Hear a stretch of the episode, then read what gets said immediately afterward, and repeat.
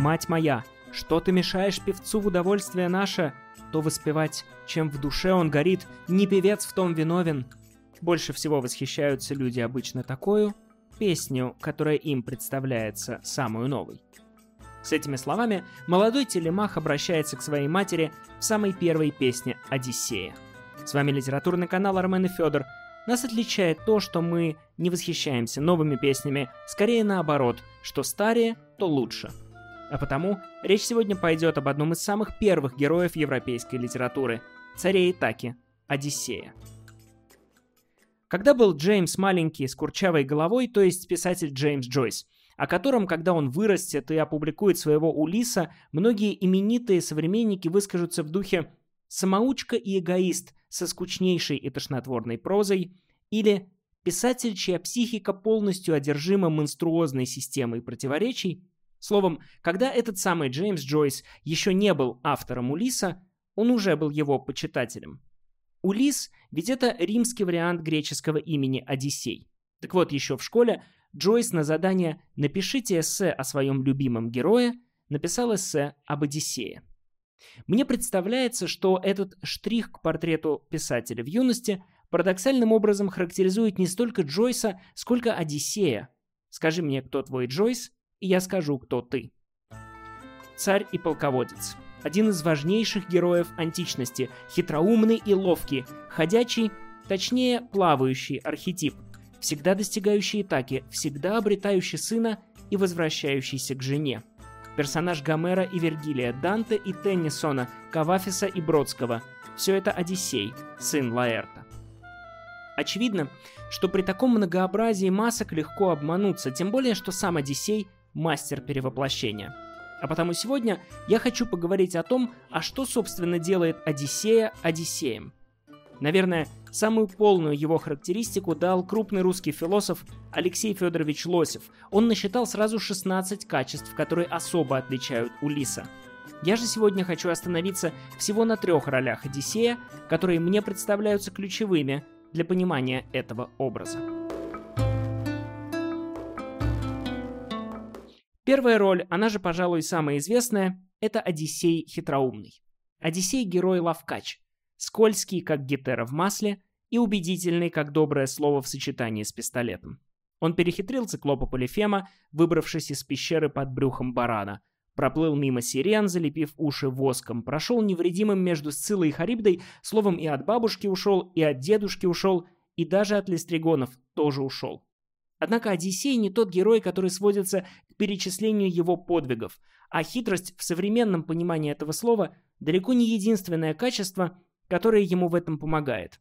Гомер использует десяток прилагательных для описания Одиссея. Например, политропос – многоопытный, полимиханос – многохитрый, полиметис – многоумный.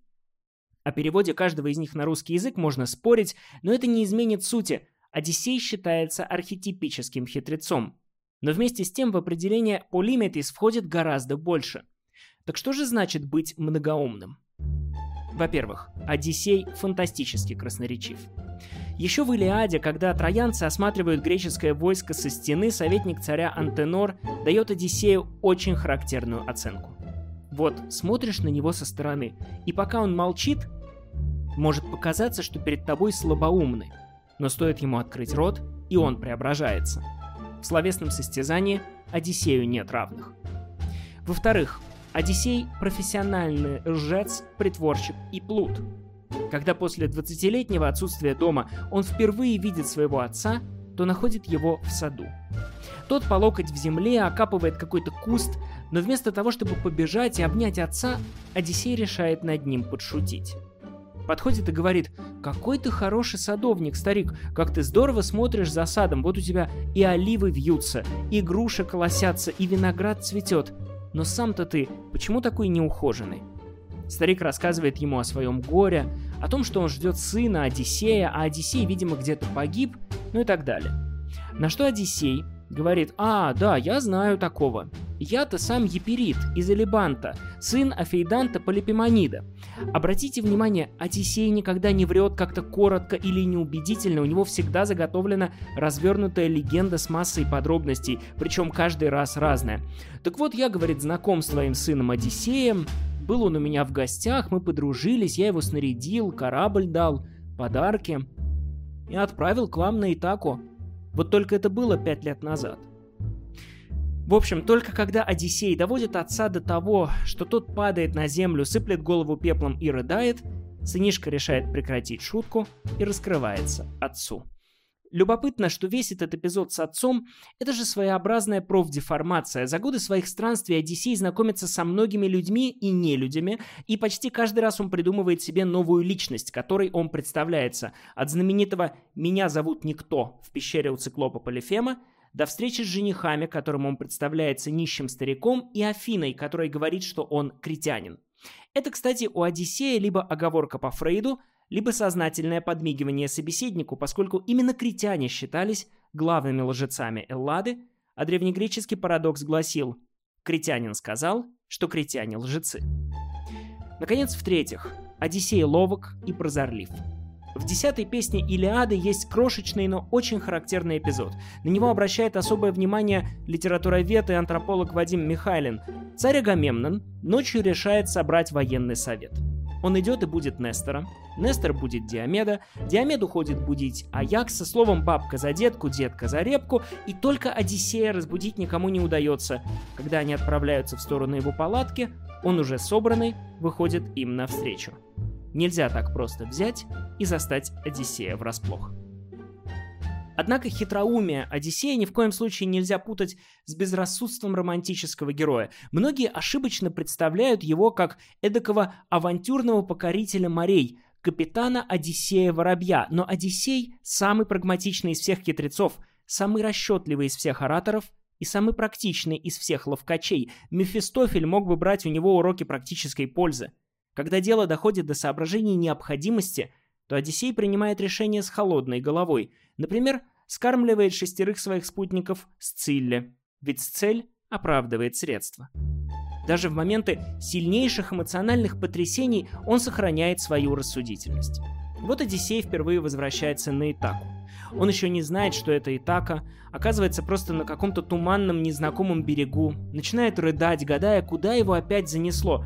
Но тут видит сокровища, которые были с ним на корабле, и печаль как золотым треножником сняло. Он успокаивается, тщательно все пересчитывает, что сохранилось, не потерялось ли чего, и вот когда все пересчитано и учтено, тогда уже стал он бродить по песку близ немолчно шумящего моря, скорбью безмерной крушась.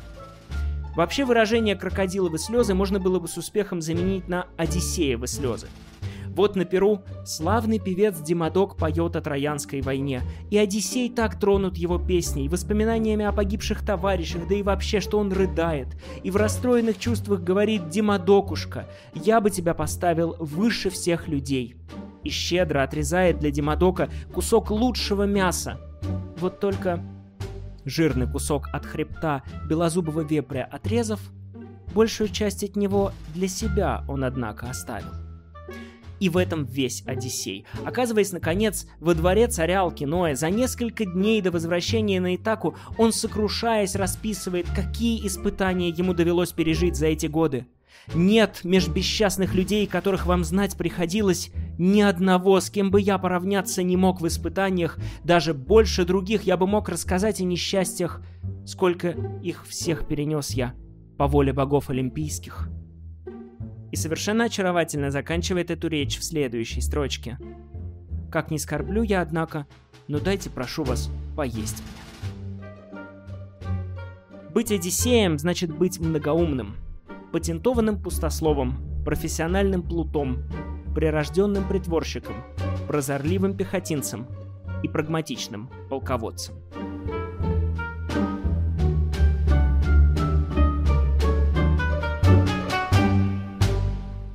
Вторая ключевая роль Одиссея, о которой я хочу поговорить, является, в противоположность первой, одной из наименее известных. Связано это в первую очередь с тем, что мало кто читает Одиссею целиком, часто к ней относятся как к приключенческой или, что уж совсем ее упрощает, как к детской литературе.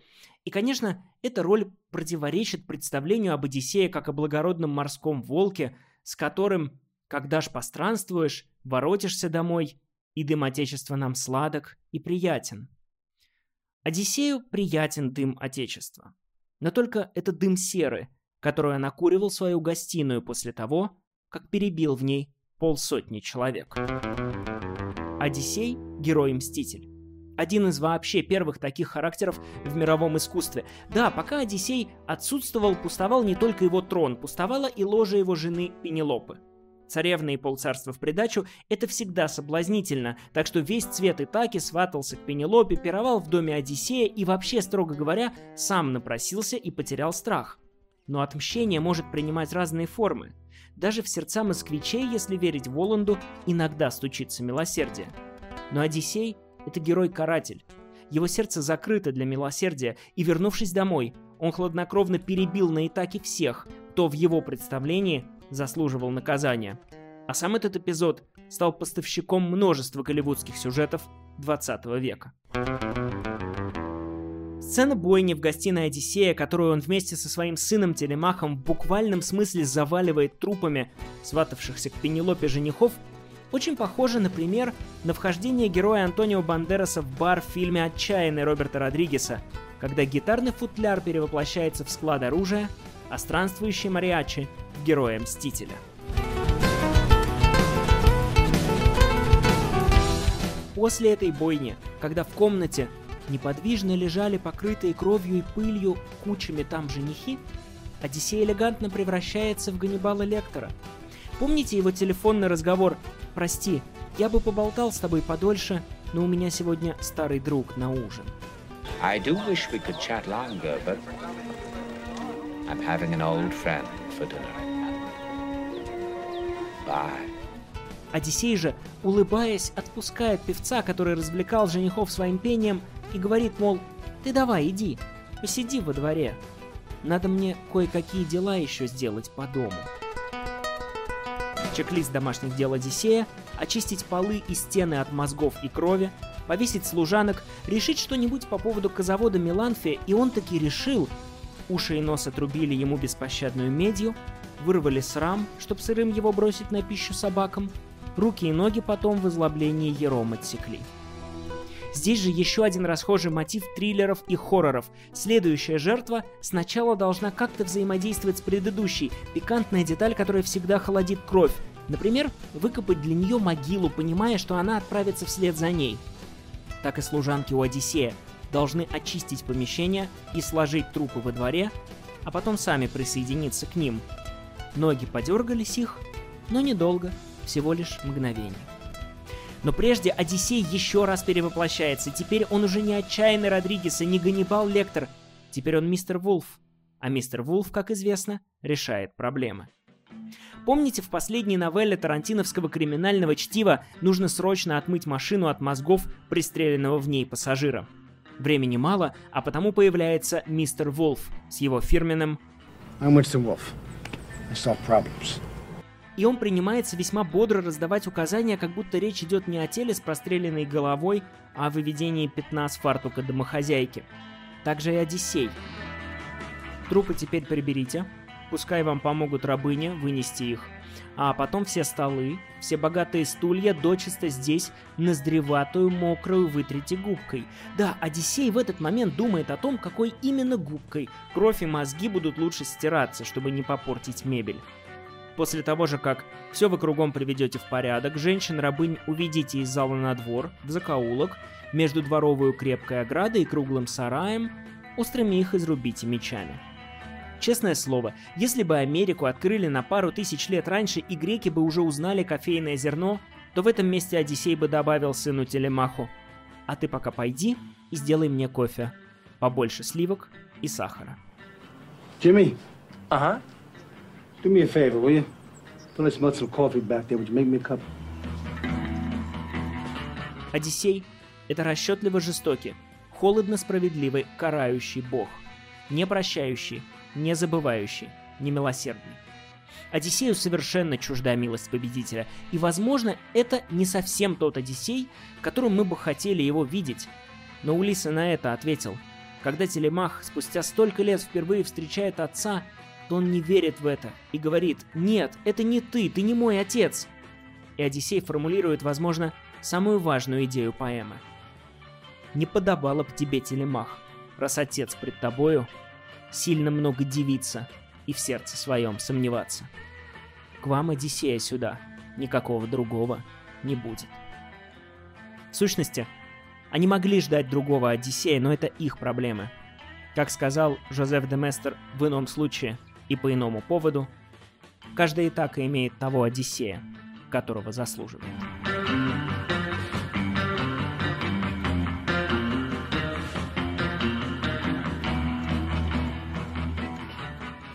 Что подводит нас к последней, третьей роли Улиса, о которой я буду сегодня говорить, архетипической.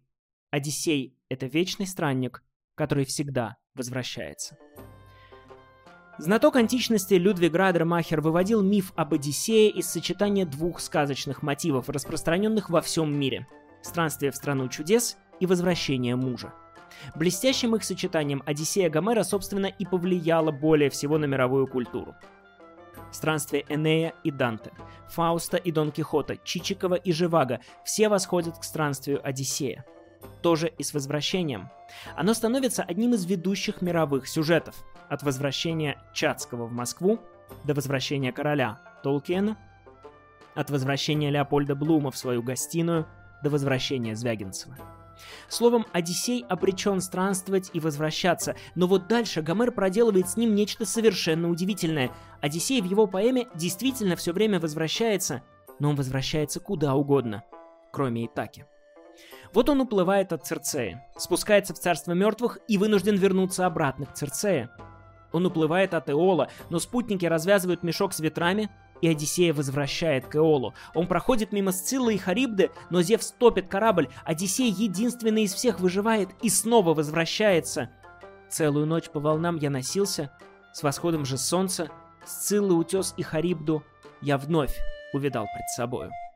Словом, возвращению на Итаку предшествует цепочка других возвращений, ошибочных, лишних, бесславных. И только когда в ходе этих возвращений Одиссей потеряет абсолютно все, что он забрал с собой из Трои — сокровища, спутников, статус — и сядет подобно собаке у очага во дворце царя Алкиноя, он будет готов к настоящему возвращению, отплытию домой. Это положение, в котором процесс странствия и результат возвращения взаимозависимы и равно необходимы. Ты никогда не попадешь на Итаку, если не отправишься в странствие.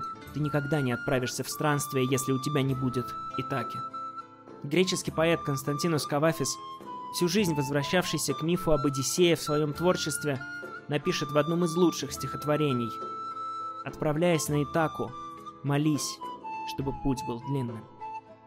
И далее – Постоянно помни про Итаку, ибо это цель твоего путешествия. Не старайся сократить его, лучше наоборот, дай растянуться ему на годы, чтобы достигнуть острова в старости, обогащенным опытом странствий, не ожидая от Итаки никаких чудес. Быть Одиссеем значит всегда возвращаться. И ты не сможешь вернуться, пока не отправишься в путь. Именно по этой причине многие художники дописывали за Гомера второй выезд Одиссея, который в поэме только предполагался, но не был изображен. Именно поэтому Данте посылает Одиссея за Геракловы столбы, Теннисон отправляет его во второе плавание, а Кавафис напишет «Вторая Одиссея больше первой, наверное. Увы, она в гекзаметрах Гомером не воспета. Тесны были отцова дома стены, был тесен городок его отца — и вся Итака тесная была. И добавит в своем эссе об Одиссее, которое найдут только после его смерти. Он был первым из тех великих мужей, которые не довольствуются тем, чтобы сидеть в одном углу, а стремятся пройти через весь мир. Таким представлял Одиссея Данте, и таким он был, если существовал в действительности. А с вами был Армен Захарян. До следующей встречи.